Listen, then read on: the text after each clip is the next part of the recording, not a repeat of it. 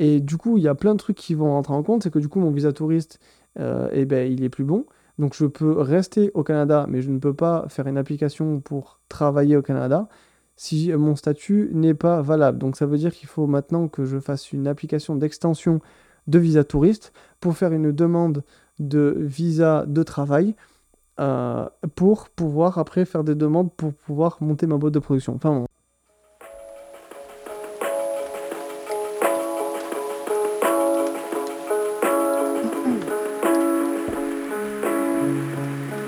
Bienvenue, bienvenue dans euh, le podcast Un Français à l'étranger, le podcast qui est disponible sur euh, Spotify, mais qui est aussi disponible directement sur YouTube si tu voir la version vidéo et si tu voir un petit peu l'envers du décor. Aujourd'hui, on va parler de visa. Euh, on va parler de visa au Canada parce que c'est la région où je suis installé. Si tu es nouveau, si c'est la première fois que tu écoutes le podcast, je t'invite à aller voir le premier épisode où on parle de la différence entre YouTube et le fait de faire un podcast. Euh, tu vas voir que donc je m'appelle Maxime et que je suis un Français qui s'est installé au Canada il y a 6 mois. Je suis marié avec une Canadienne, je vis en Ontario. Dans la description, tu trouveras directement le compte Instagram si tu veux directement t'abonner pour suivre un petit peu les stories et les différents sondages. Mais tu pourras aussi voir euh, justement le point GPS. Euh, enfin, je te donne, euh, j'habite à One Sound en Ontario, mais comme ça tu pourras voir en cliquant directement, tu pourras aller voir directement sur Google Maps où je me situe. Et puis si jamais tu as envie de venir me voir faire un coucou, sans problème. Donc aujourd'hui, comme je t'ai dit, on va parler de, visa.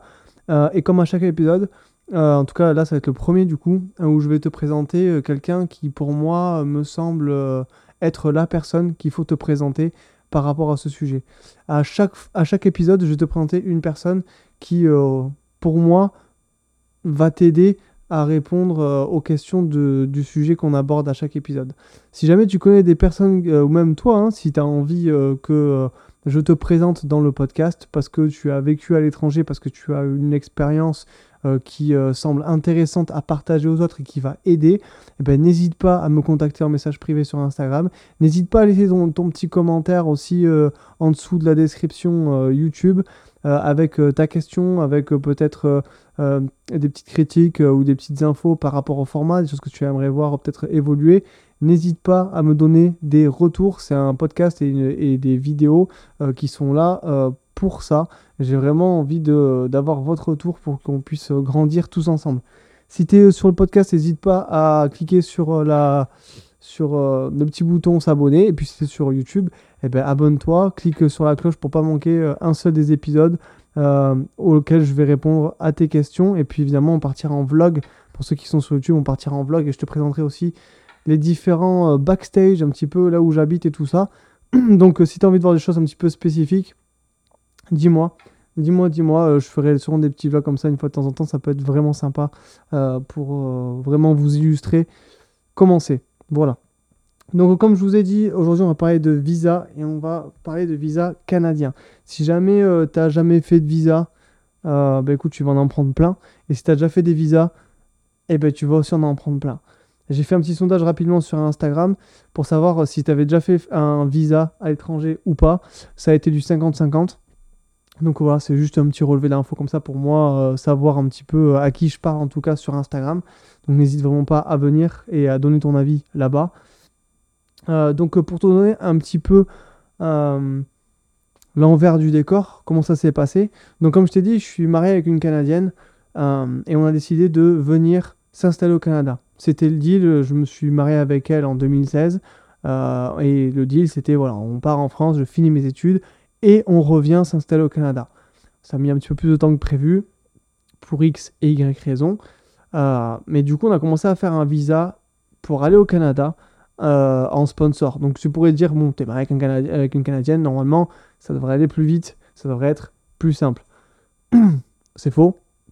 Parce qu'il faut donner euh, plein plein de, de, références sur les dix dernières années en termes de voyage, en termes d'études, etc. etc. C'est assez compliqué.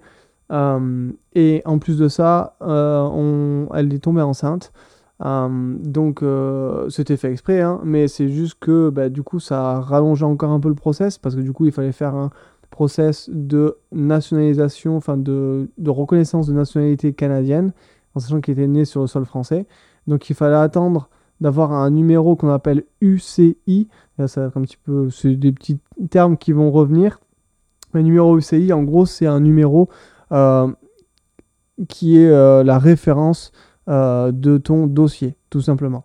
Donc il fallait attendre ce, numéro UCI pour pouvoir l'incorporer dans la demande de, de, de, visa permanent, de résidence permanente. Et, et, comme ça, ça peut aller aussi plus vite, du coup parce que du coup, vu qu'ils auront le lien entre les deux dossiers, du coup, eh ben, ils vont savoir exactement à, qui ils ont affaire.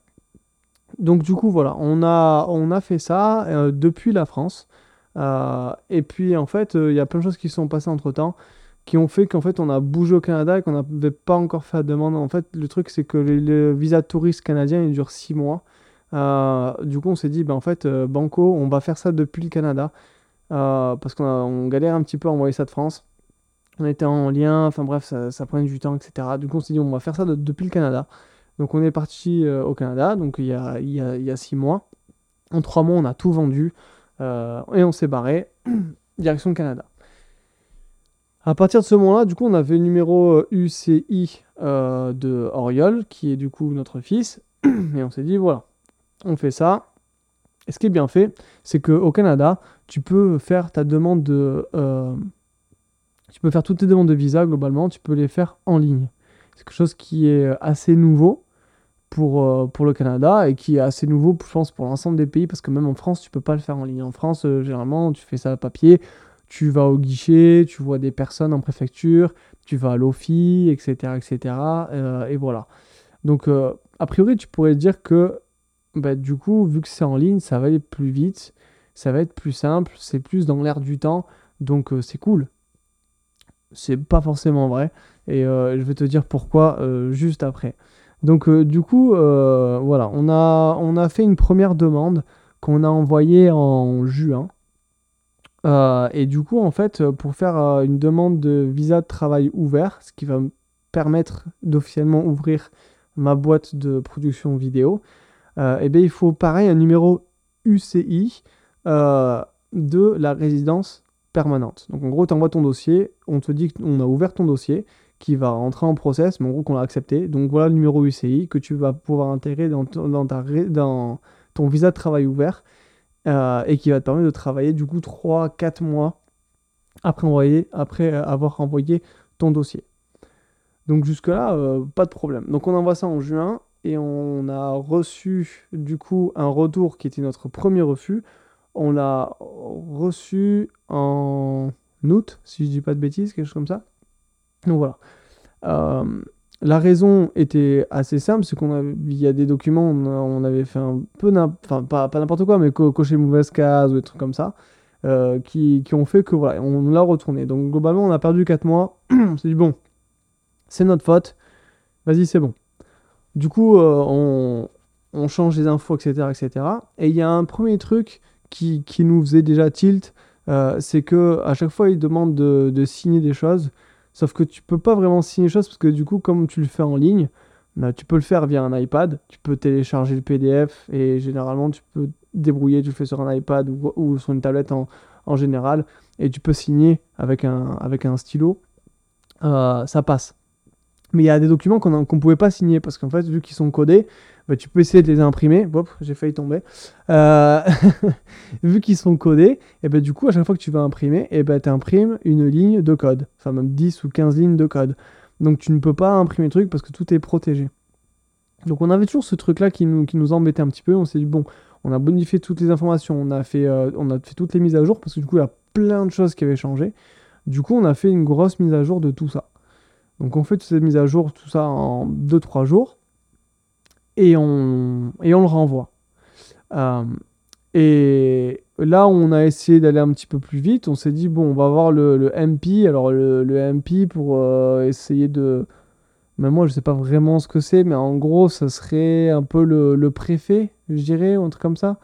Euh, mais en gros, voilà, on va voir le MP et puis enfin, on lui envoie un message et on lui dit voilà, on est dans cette situation-là, on aimerait bien que ça aille plus vite si c'est possible? Est-ce que on peut contacter IRCC. Est-ce que vous pouvez contacter IRCC parce que voilà, euh, c'est un peu urgent, parce que ben, on n'est que sur un salaire, euh, qu'on a euh, des choses à payer, etc. etc. Donc voilà, est-ce qu'on peut accélérer un petit peu, un, petit peu le truc?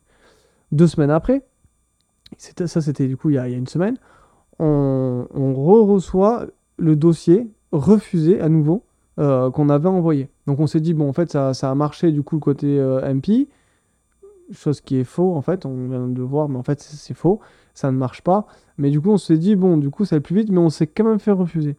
Donc, on, on, a, on a regardé pourquoi.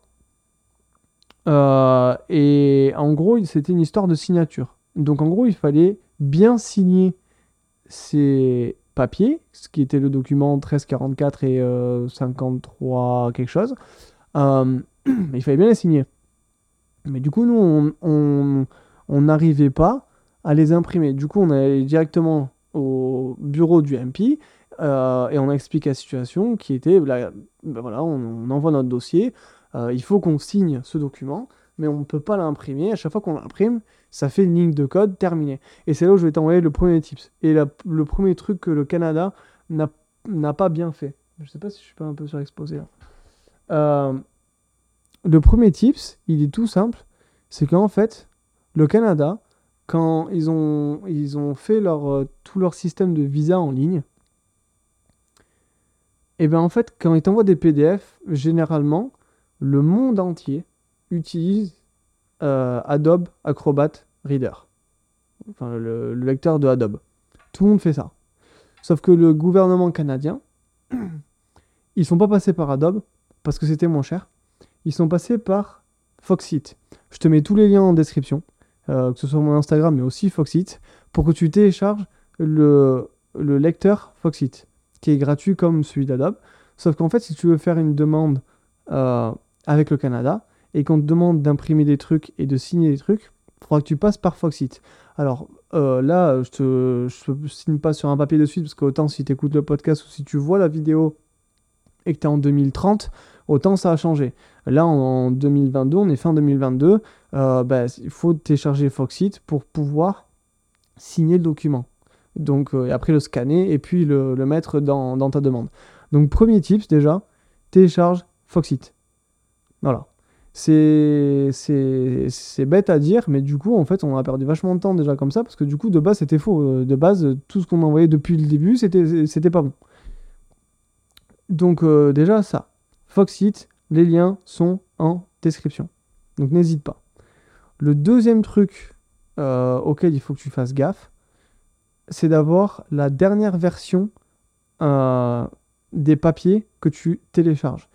À savoir qu'en fait, ce qu'ils font, c'est que tous les documents que tu vas envoyer, alors peu importe la demande que tu fais, hein, que, ce soit pour une résidence permanente ou pour autre chose, euh, il va falloir que tu fasses gaffe à ça.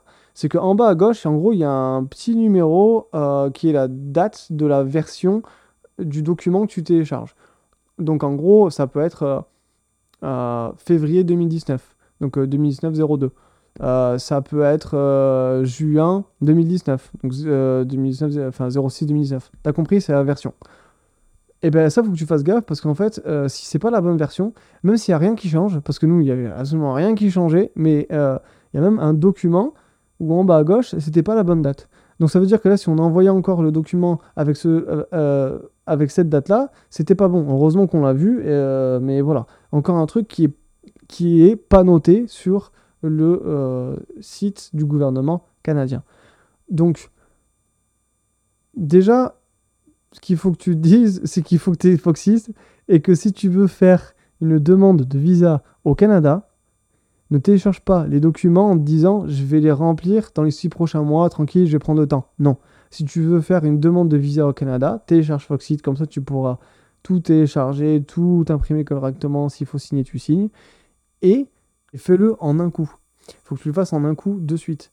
Au moins, tu es tranquille par rapport aux dates.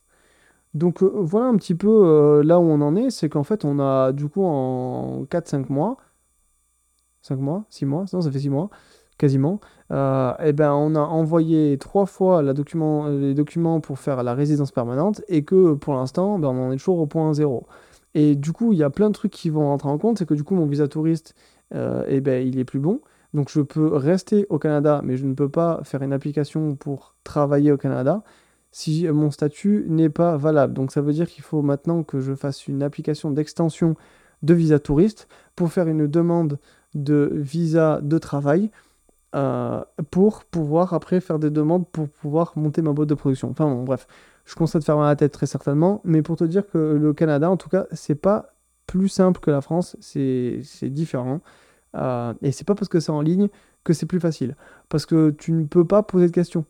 Si tu veux poser des questions à quelqu'un, tu peux pas les contacter, tu ne peux pas leur téléphoner, tu ne peux pas leur envoyer de mail, tu peux passer par un MP, mais si t'as pas de, si es en France, tu fais comment? On a déjà essayé de passer par les ambassades, l'ambassade du Canada en France ne peut pas rentrer en contact avec IRCC Canada. Donc c'est très compliqué, c'est très compliqué. Euh, limite, il faut avoir euh, bac plus 10 pour, euh, pour vraiment comprendre comment ça marche. Donc l'administration française, on peut cracher dessus. L'administration canadienne, ben, on peut aussi un petit peu. enfin voilà. donc bref, Foxit et fais ça d'une traite. Télécharge pas les trucs et laisse pas traîner dans un dossier pendant 3-4 mois. Autant les dates elles vont changer. Donc fais bien gaffe à ça. si, si, ça vous intéresse, euh, ben, déjà lâchez un petit like euh, sous la vidéo euh, si vous êtes sur, sur YouTube. Et si ça vous intéresse ce genre de sujet, je pourrais refaire une, vidéo si ça vous dit pour savoir ben, un peu comment ça s'est passé. On va parler d'autres sujets dans les prochains épisodes qui vont être très très intéressants. On va parler des Indiens du Canada, etc. Ça va être très très cool. mais voilà, si tous ces trucs par rapport au visa ça vous intéresse, ben, n'hésitez pas à vous abonner pour avoir la réponse et à mettre un commentaire en bas en me disant ben voilà, j'ai envie de savoir comment, ça s'est passé au final, tout ça, tout ça. Et puis tout l'aspect business, tout ça. Si ça vous intéresse de monter un business aussi au Canada, je pourrais aussi vous donner des tips par rapport à ça. Donc, euh, donc voilà un petit peu pour, euh, pour ce qui se passe. Euh, pour les deux gros tips qui sont Foxit et de faire ça dans les temps et que tu peux contacter absolument personne. Donc sois bien concentré si tu veux venir au Canada parce que c'est pas si simple que ça, même si tu trouves une Canadienne. Et si t'as un enfant avec, euh, c'est encore pire. c'est encore pire parce qu'il faut encore plus de papier. Euh, voilà. Bref. Du coup, pour euh, vous présenter du coup le, la personne de mon choix que je vais présenter durant cet épisode, eh ben, c'est Alexandre Favre. C'est Kick and Travel sur, sur Instagram. Je, mettrai tous ces liens dans tous les cas dans les différentes descriptions, que ce soit du podcast euh, sur Spotify ou de la vidéo YouTube. Donc n'hésite pas à aller voir euh, son Instagram et à le contacter. Euh, j'essaierai de l'inviter dans tous les cas sur des prochains épisodes, c'est quelque chose que j'ai envie de faire, d'inviter des gens.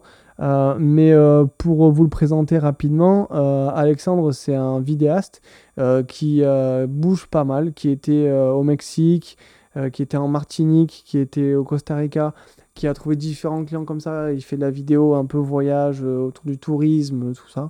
Euh, donc il a l'habitude de tous ces trucs euh, autour des, visas, euh, autour du monde et tout ça. Et puis par rapport aux assurances, par rapport à plein de trucs.